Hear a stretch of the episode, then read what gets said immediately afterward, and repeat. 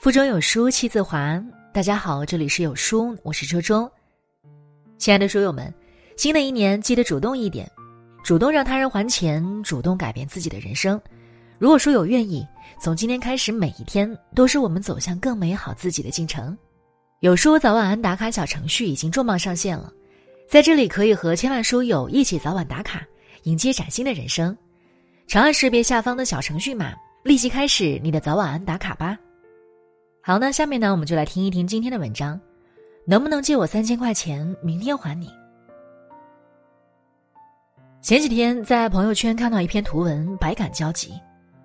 一个叫杨哥的男人，以资金周转不过来，碍于面子不好找同行借钱的名义，向阿杰借了三千块钱，承诺一天后还。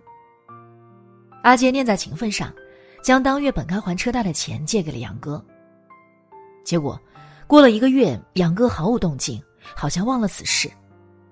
阿杰拉下面子主动找他：“兄弟，我急着用钱，请你理解一下，什么时候转过来？”杨哥漫不经心回了一句：“你给我个卡号，我让财务转给你。我带女儿在看病。”结果，号码给了，又一周过去了，银行卡进账的信息也没有来。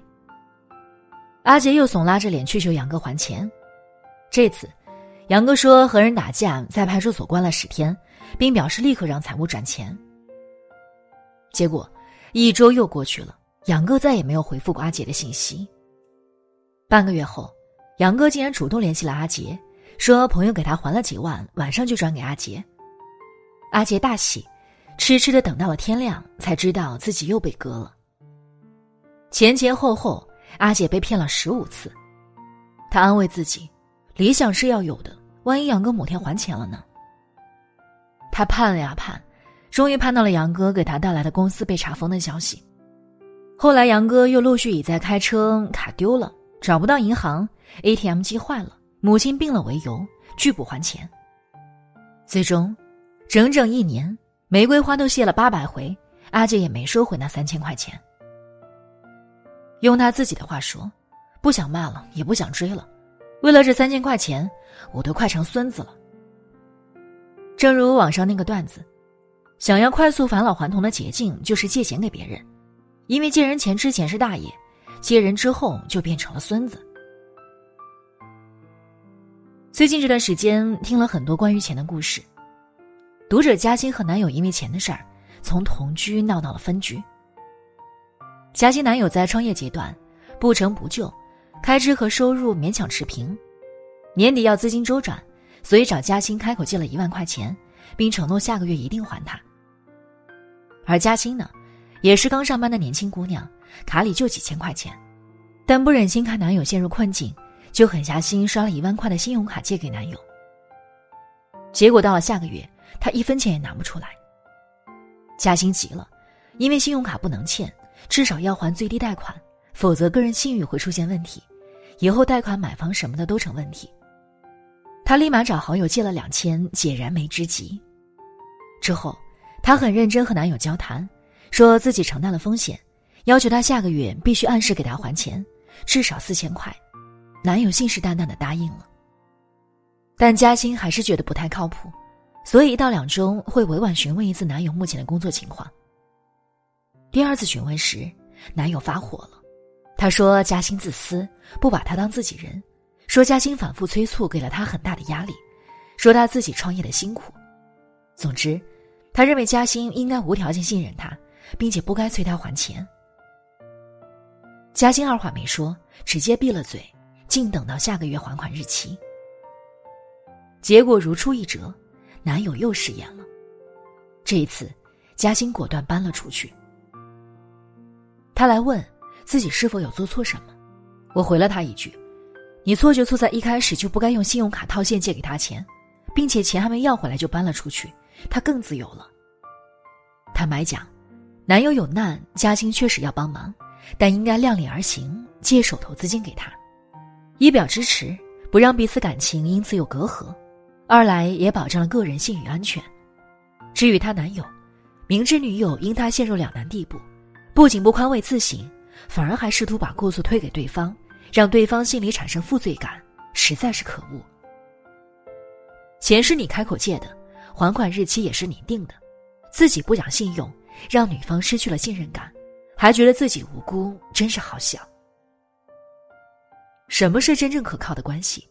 不是为了维系这段感情，我可以无原则的为你花钱，而是在钱这个问题的处理上，我们彼此清清白白，坦荡真诚。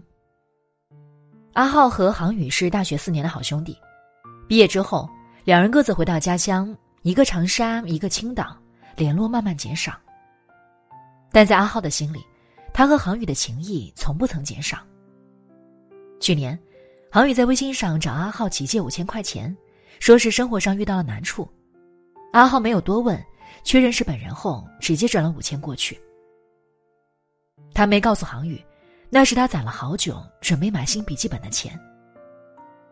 阿浩没催过航宇还钱，他不是生活没有难处，而是怕增加航宇的压力，怕两人之间因此不愉快。而航宇呢，也未曾主动提起此事。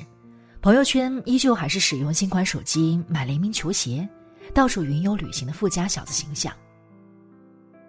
直到去年十月，阿浩和女友订婚了，他准备在城镇买一套房子，首付要二十万。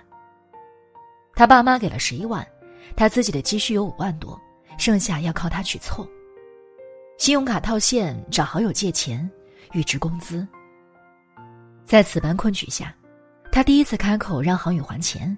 十一月底之前给到，杭宇也答应了，结果却食言。轻飘飘一句没钱还，让阿浩心寒到极点。阿浩他想不通，为什么杭宇有钱吃喝玩乐，却没钱在他最苦难的时候还钱？为什么不能将心比心，站在他的角度上为他想一下？一个人对待金钱的态度，藏着他的人品。阿浩应该庆幸。庆幸这件事让他看清杭宇的德行，自私，只顾得上自己享受，只看到自己的难处，却感受不到别人的付出，看不到别人的苦楚。在杭宇眼里，钱呀比人重要太多了。这种朋友，以后断交也算是及时止损了。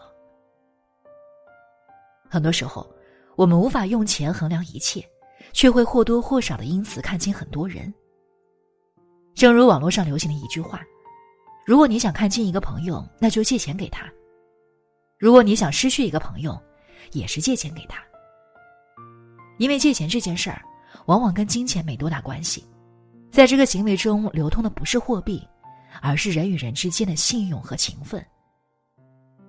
你肯开口借钱的人，多半是认为他和自己有深厚情谊。对方愿意借钱给你，也不是他人傻钱多好善乐施，而是珍惜你这个朋友。你准时还钱，你们皆大欢喜，彼此还是好兄弟好姐妹，有福同享，有难同当。你推推缩缩，反复失信，那对方必然也能将你看透，不再把你列入好友圈。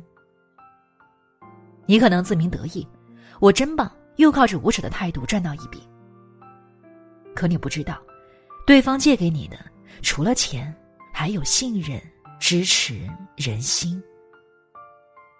在你决定当一个老赖时，你就失去了作为人最珍贵的品质——信用。不信不立，不成不行。因几百几千块毁掉一辈子声誉，你问问自己，值得吗？最后想告诉大家，新的一年了，该清账了。记得主动一点，给欠你钱的人发信息，让他们赶紧还钱，千万别不好意思。你想想，他都好意思当无赖，你怎么不好意思要钱？好书伴读，让阅读成为习惯。长按扫描文末的二维码，在有书公众号菜单免费领取五十二本好书，每天有主播读给你听。好了，那这就是今天和大家分享的文章。如果觉得文章好看，记得在文章末尾点击一下再看。或者把文章分享到朋友圈，和千万书友一起分享好文。我是周周，那我们下期再见。